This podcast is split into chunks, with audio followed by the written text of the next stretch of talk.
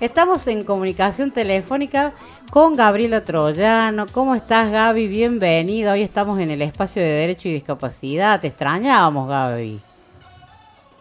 Bueno, buenas tardes, un cariño a la audiencia y venimos muy movidas en el, en el área de discapacidad, por eso la, invitamos a, a Valeria, que vos la presentás. Así es, también está en comunicación telefónica Valeria, Melacrino, que es abogada litigante especialista en, especializada en discapacidad. Y, también es eh, miembro de la Asociación Civil de Profesionales para la Equidad. Bienvenida Valeria a nuestro programa Distintos Caminos. Hola, buenas tardes, ¿cómo están? Bueno, un gusto. Muchas gracias a la ingeniera Gabriela Troyano, a ustedes por la invitación a la radio. La verdad que, bueno, muy agradecida de, que me hayan convocado para, para hablar en esta tarde con estos días tan, tan movidos que venimos teniendo en la temática. Así es, como decía Gabriela, estamos todos eh, muy movilizados en, en toda la Argentina, porque en estos tiempos ha habido mucho movimiento por el tema de estos de los recortes y los ajustes que hay para la discapacidad y, solo, y, no incluso eh, para las personas que trabajan, los profesionales que trabajan para la discapacidad. Y bueno, hay como mucha duda, hay mucho movimiento con respecto a eso y bueno, hoy por eso también te invitamos a ti y bueno, obviamente Gaby que está eh, siempre trabajando a full por, por, eh, por la discapacidad. Gaby. Sí, Marina, yo creo que hay que aprovecharla a la doctora, eh, comentarle a ella, y bueno, la audiencia ya sabe que nos manejamos en el marco de la Convención Internacional sobre los Derechos de las Personas con Discapacidad, por el modelo social de la discapacidad, y desde este lugar un poco vamos analizando los derechos de las personas con discapacidad y, y también las distintas situaciones por las cuales atraviesan y cuáles son las formas de poder llegar a una, a una solución, ¿no?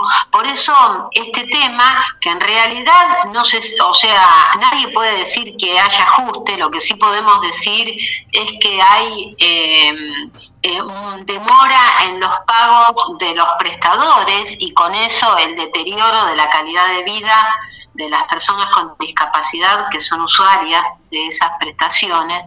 Y queríamos un poco que vos que, que trabajás mucho el tema, que van a hacer también eh, una, una, charla al respecto, nos comentes eh, las miradas y las situaciones que, que, están evaluando ante, ante esta realidad, ¿no? El cumplimiento también de la, de la ley 24.901 por parte eh, de las obras sociales que están en, la ley 23660. Bueno, que nos, a ver, nos enseñes un poco a todos cómo, cómo, cómo podemos hacer para llegar a acceder ¿no? en plenitud a los derechos de las prestaciones.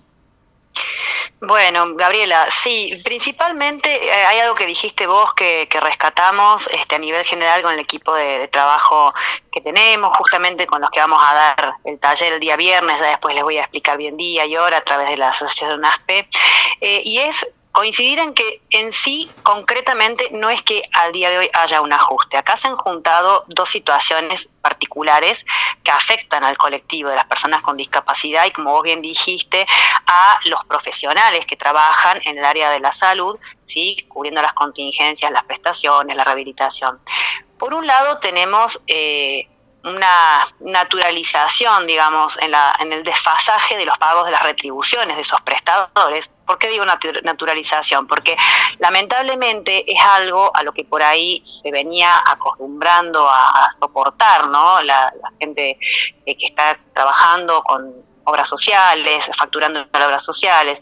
Pero bueno, en este caso particular que nos ocupa, la situación del el desfasaje en los pagos se ha visto agravada, se ha visto incrementada por toda una situación que se ha generado con lo que es el Fondo Solidario de Redistribución, ¿sí? que ahora vamos a comentar un poquito qué es lo que es para aquellas personas que no, no, no saben.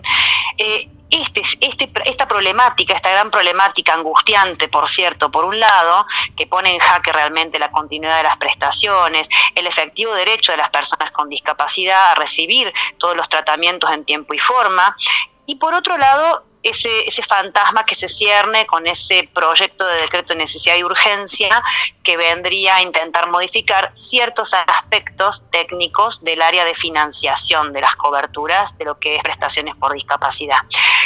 Volviendo al tema del financiamiento, para por ahí explicarle un poco a la audiencia, las obras sociales, sí, cuando, eh, digamos, tienen sus eh, fondos, se constituyen por una parte de aportes que hacen los trabajadores en relación de dependencia y una parte eh, de los empleadores, un 3 y un 5%.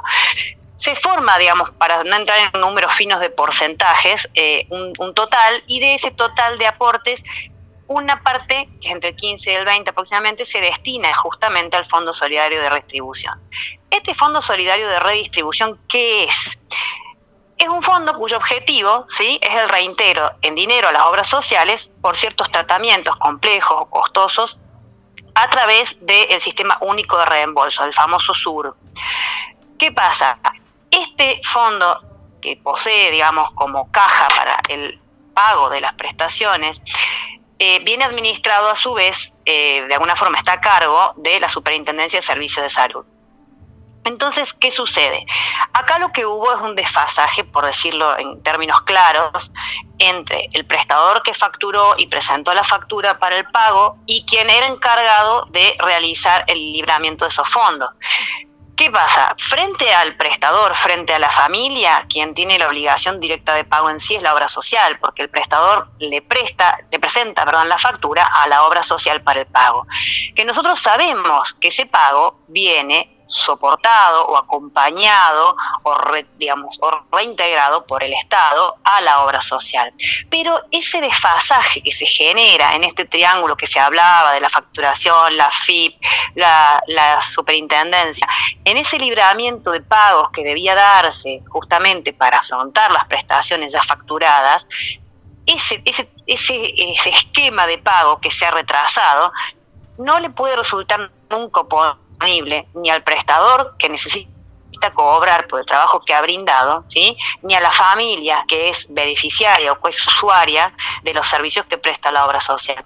Entonces, el desfasaje justamente que ya se venía dando, porque los pagos de las obras sociales a los prestadores ya había un desfasaje en el tiempo, no era que presentaban la factura y a los 20 días estaban cobrando, se ve agravada por esta situación que se genera tras bambalina, por decir de alguna forma, porque pasa más allá de lo que es la obra social frente al prestador, ¿sí? Y bueno, justamente después salen a explicar en distintos comunicados de que los pagos están regularizando, de que los desfasajes no son tantos, pero en realidad el bolsillo de la gente, el bolsillo del prestador lo siente en una Argentina que lamentablemente está sumida en una inflación, hiperinflación por decirlo de alguna manera, cobrar una prestación que se brinda hoy en día a los 90 días no es lo mismo. Ni hablar, por ejemplo, de uno de los sectores más afectados y que genera tanta problemática en el incumplimiento justamente del derecho de las personas con discapacidad a recibir sus prestaciones, como el de los transportistas.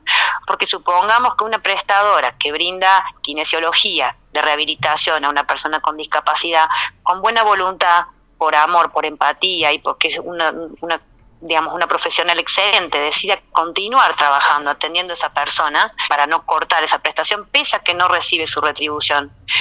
Bueno, está disponiendo de su tiempo y disponiendo de su energía, pero además el transportista tiene que disponer de su dinero, porque el combustible para poder realizar los viajes, para poder trasladar a la persona con discapacidad, sale de su bolsillo. Entonces, eh, justamente se ha visto muy afectado el tema de, como ejemplo lo pongo, ¿no? de la prestación transporte, porque realmente los transportistas han dicho no se puede seguir trabajando y eso ha generado también todo un, digamos una catarata de imposibilidad de las personas con discapacidad de asistir a sus terapias, asistir a sus centros, asistir a la escolaridad. Sí, ¿qué me decías? No, no, digo que justamente cómo se agrava toda esta situación con una situación de eh, hiperinflación, ¿no?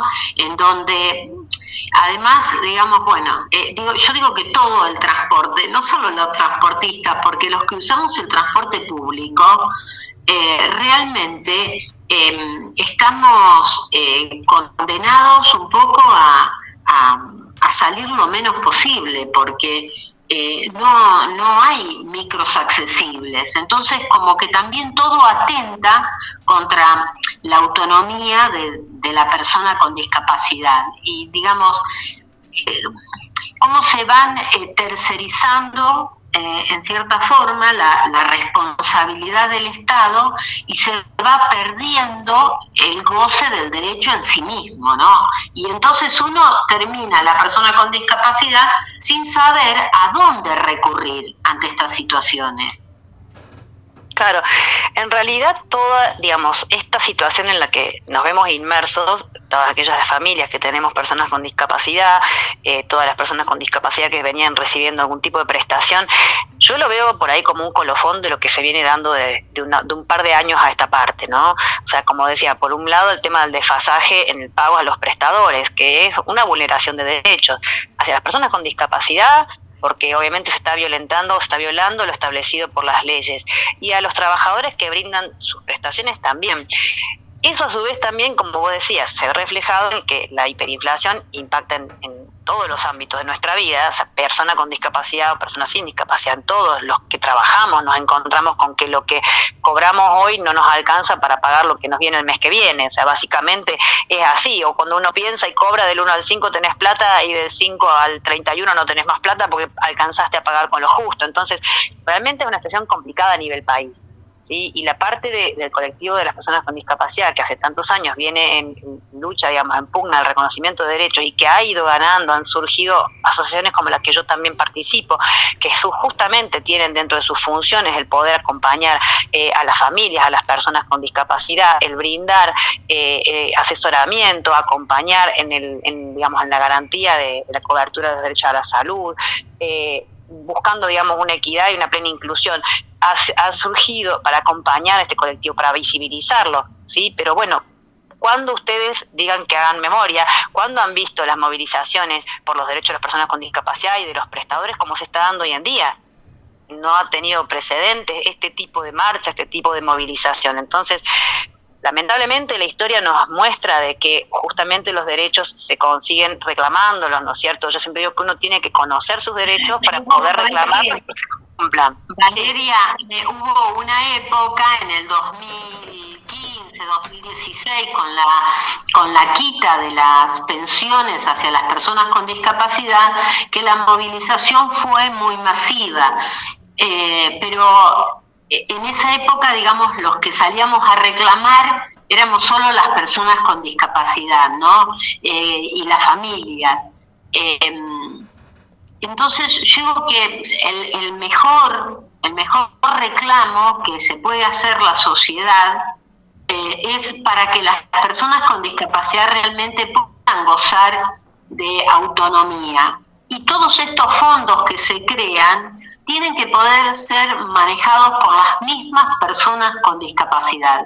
La misma persona con discapacidad tiene que poder elegir quién le va a brindar el servicio, pagar una parte, poder eh, trabajar, aportar a su obra social y a su vez también eh, aportar a su pensión y elegir como cualquier otro ciudadano eh, la rehabilitación que se va a hacer, quién va a ser el profesional que se lo va a dar, y todas estas cuestiones, fíjate que nunca se debaten. Yo siempre digo que es como que el nada sobre nosotros sin nosotros, del cual habla la convención, es casi eh, sistemáticamente eh, desoído, ¿no? Entonces es un llamado a la reflexión, digo, eh, las personas con discapacidad a veces salimos a reclamar por reclamos generales, ¿no? Por reclamos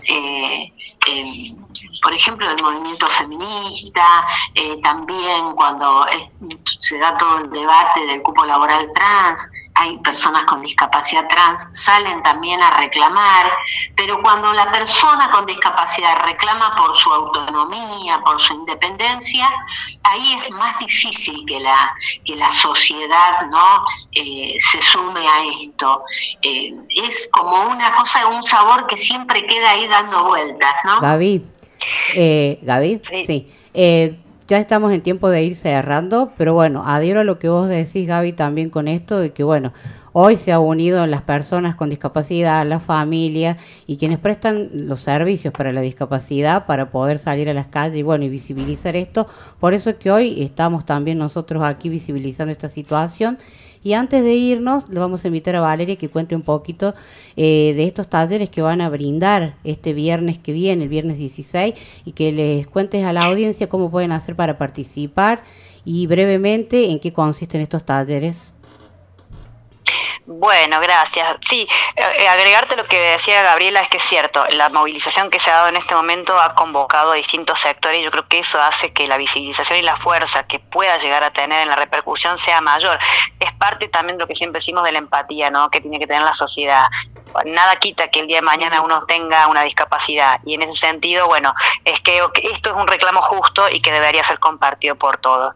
Con respecto al ciclo de talleres, este, que efectivamente se va a brindar este viernes 16 de septiembre a las 19 horas, organizada por ASPE, si quieren buscar en las redes, es ASPPE, ¿sí? Em, es un, taller que se va a dar en, el, en, un ciclo que tienen, que es eh, Conociendo nuestros derechos sociales. Vamos a hablar específicamente justamente sobre las prestaciones de discapacidad y los cambios en el financiamiento y el análisis del proyecto del decreto del Poder Ejecutivo. Es libre, es gratuito, sí se pide la inscripción, sí, por una cuestión también de, orden. Se puede ver eh, también a través del canal de, de YouTube. Eh, y la verdad que vamos a estar junto con la doctora Andrea Pasodomo, que son abogada, bueno, es especializada también en salud, en discapacidad, es docente de la UBA, junto con la doctora Mariana Lofeudo. Eh, vamos a estar las tres charlando y tratando de, poner un poquito de claridad este, en, este, en esta problemática que hoy estamos atravesando. Así que bueno, desde ASPE, desde nosotras tres, esperamos contar con ustedes. Eh, es un viernes a la tarde, por ahí es un lindo momento para estar tranquilo, relajado, tomando un mate y bueno, y que charlemos, que podamos tener esta, esta, esta reunión y que pueda ser útil a la mayor cantidad de personas posible. Bueno, vamos a compartir el, flyer que, me lo pasaron. Así fue por ese flyer que en realidad las contactamos para que estén en el programa.